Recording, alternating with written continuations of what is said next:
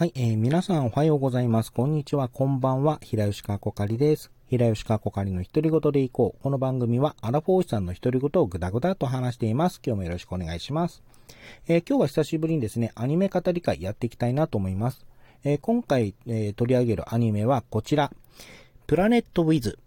になります。えー2018年の7月放送アニメで、え全12話になります。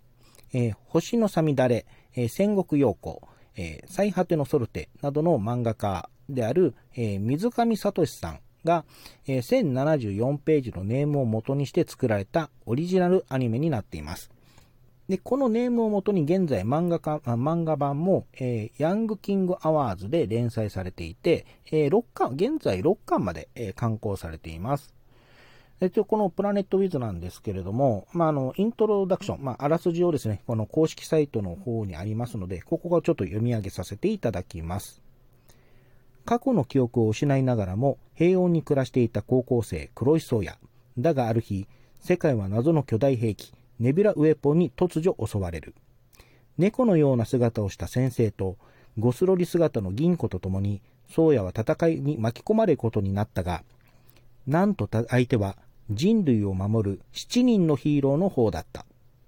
宗谷の記憶に隠された戦う理由とは？というのがこのイントロダクション、あらすじになります。で、このあらすじ言いましたけれども、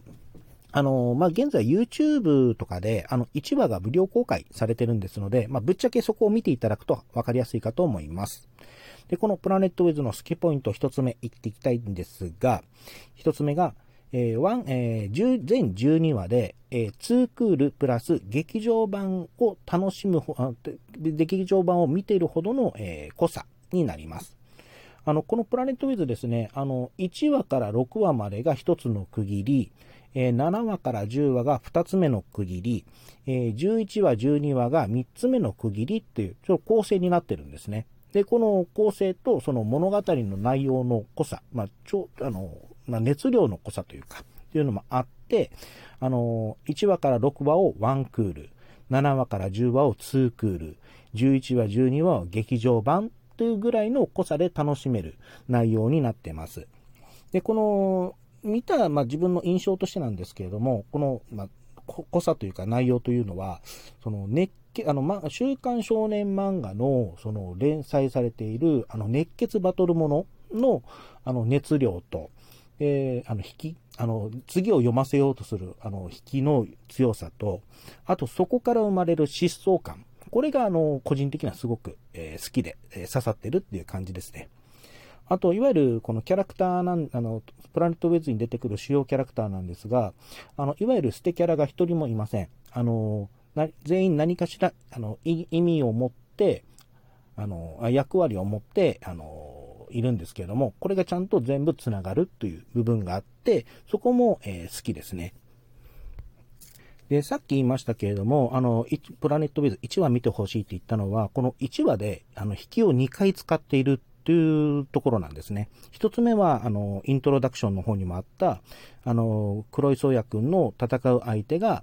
えーネビュラウェポンの方ではなく、人類を守る7人のヒーロー、あの、グランドパラディンっていうんですが、こちらの方であること。で、もう一人が、もう一つが、あの、1話の終盤で、まあ、あの、黒井君が、あの、ヒーローのうち一人倒すんですけれども、それによって記憶を取り戻します。で、取り戻したことで戦う理由を見つけるんですが、これが、あの、復讐者として戦うという、あのー流れになっていきます。で、なぜ彼が復讐者として、あの、グランドパラディンと戦うことになるのかについては本編見ていただきたいんですけども、まあ、その引きの、2回引きがあったことで、あの、一気にこの作品に引き込まれたという、えー感覚です。でこのプラネットウィズの好きなポイントの2つ目なんですけれども、あの、それぞれの持つ正義のぶつかり合いで見える、あの、許すの意義になります。まあ、この、えープラネットウィズなんですが、あの、主人公の黒井くんや、あの、まあ、先生だったり、あの、グランドパラディの7人だったり、あと物語の途中で出てくる、あの、ネビュラという、まあ、えっと、宇宙組織があるんですけれども、その中でも、あの、穏健派と呼ばれる派閥と、あの、封印派と呼ばれと呼ばれる派閥の考え方だったり、えさらには、この黒井くんの、えっと、えー、なんだろう、因縁を持つ、あの、竜と呼ばれる、まあ、巨大な、まあ、本当にドラゴンみたいなやつがいるんですけれども、え、これとの、まあ、えー、まあ、対立というか、向き合いというか、そういう、まあ、いろんなキャラクターが出てくるんですけれども、そのいろんなキャラクターにも、まあ、それぞれ正義だったり、まあ、その考え方っていうのがあるんですが、え、これらが、あの、物語の中で、まあ、バチバチぶつかっていく。っていう、あの、ぶつ、ぶつかっていくんですね。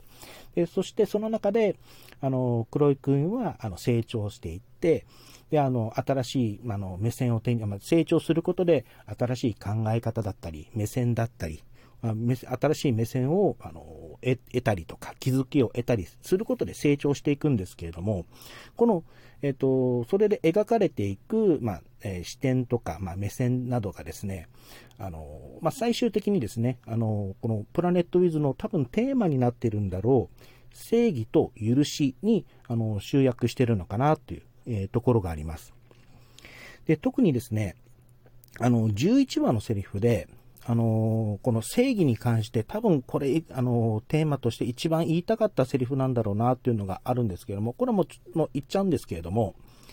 正義は誰も許しはしない。許しなくして愛はなし。愛なくして魂なしっていうセリフがあるんですけれども、このセリフですね、あの今もずっと刺さってるセリフの一つなんですね。あの、プラネットウィズ名シーンや名セリフ多いんですけれども、その中でもこと、あの、正義という言葉に関して、あの、刺さ、今でも刺さっている言葉の一つになります。あの、今の時代って、あの、分、これ、ラジオトークでも以前話したかもしれないんですが、今の時代って分断と対立っていうのが、なんか目立っている世界だと思うんですけれども、あと相手を批判する。あの、批判するだけ批判して自分は正しいんだと思い込んでいる人たちっていっぱいいると思うんですけれども、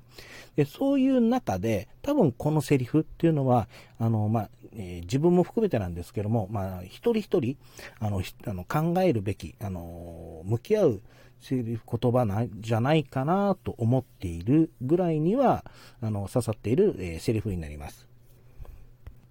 はい、えー、好きなポイント3つ目いきたいと思います。えー、CG 線の重量感と、えっ、ー、と、ちょっとやりすぎな音響になります。えー、プラネットウィズネンですが、あの、ネビュラウェポンや、あの、プルグランドパラディン、まあ、さらには黒井くんや、まあ、あの、閣下と呼ばれる、まあ、えっ、ー、と、ネビュラの、えー、あれは封印派か、封印派の資料などが、あの、まあ、ロボットというか人形を使って、まあ、巨大戦、巨大ロボ戦をやっていくんですけれども、の、まあ、巨大戦がですね、あの CG で描かれています。で、CG、あの CG バトルというのは、そのアニメで言うと、そのなんだ、疾走感とか、あの、は、あの、見栄えの良さとかはいいんですけれども、あの、重量感っていうのはちょっと出すのが難しいという印象があって、実際その作品によっては、あの、あの巨大戦、巨大な戦艦の割には、すんごいなんか重量感を感じないなっていう作品も、まあ、あるんですけれども、このプラネットウィズに関しては、この重量感がちゃんと描かれているんですね。特にあの、8000メートル級のあの、竜っていう存在。これが初登場だったかな？出てきた時の、そのシーンがあるんですけども、そのシーンで、この、竜の、その、巨大さだったり、重量感っていうのがちゃんと伝わってるっていうのもあって、あの、すごく好きな、あの、ところですね。あと、10話の、その、先生と閣下がまあ戦うんですけれども、ここの重量感もたまらないです。あの疾走感と重量感たまらないです。で、あと音響なんですけれども、えっと、特に、あの、低音ですね、が、あの、すごくてですね、あの、まあ、自分ちょっとテレビのスピーカーの質、あの、スピーカーちょっと割れてて、あの、低音になるともう、音割れがひどくなるんですけども、あの、普通のテレビ、あの、そうでなくても、この、例えば、えー、ノートパソコンのスピーカーとかで、えー、プラネットビズ流すと、特に低音の振動がすごくて、あの、音割れするんじゃないかっていうぐらいちょっとやりすぎな部分があります。で、このアニメに関して言うと、本当になんだろう、映画館のあの音響環境で見とか、あと質のいいヘッドホンを聞きな、ヘッドホンをつけながら見てみたいっていう作品になっています。で、このプラネットウィズのその音響監督を担当されている方が、あの、岩波義和さんっていう方で、あの、ガールズパンツァーという、あの、戦車と美少女を組み合わせたアニメシリーズ、あの、後に劇場版にもなって、あの、話題になったアニメがあるんですけれども、この、えー、ガルパンの音響監督もされている方で、あの、実際にそのガルパンの劇場版の際に、あの映画館に足を、足を訪れて、その映画館での、映画館の音響システムをそのガルパン仕様に変えるぐらいに、その音響かん、あの音響に関して、あの熱量を持っている方なんですけれども、まあ、その方が担当しているアニメということもあって、音響がちょっとやりすぎな感があります。でも僕はそこが好きです。はい、えー、今回ですね、プラネットウィズの、えー、を語っていきました。まあ、なるべくネタバレ避けていったんですけども、できれば見ていただきたいなと思います。えー、ことですね、この本当に正義と許しっていう点、えー、特に許しっていう部分で言うと、あの、最近、まあ、見てる、見たアニメで、あの、劇場版の若女将は小学生だったり、まあ、前回取り上げた、あの、ガンダムビルドダイバーズリライズにもちょっと通ずる部分があって、この3作に関しては、ちょっと、えっ、ー、と、今でも刺さっている作品になっています。あと、本当正義って誰も許さないんですよねっていう部分を、この作品で、あの、ズコンって言われた感じもあります。と、プラネットウィズはですね、あの、オープニングもエンディングも本当にいい作品なので、それ込みで見ていただければなと思います。プラネットウィズはいいぞ。では、今回はこれで終わりたいと思います。お相手は平吉加子会でした。最後まで聞いていただいてありがとうございました。それではまた。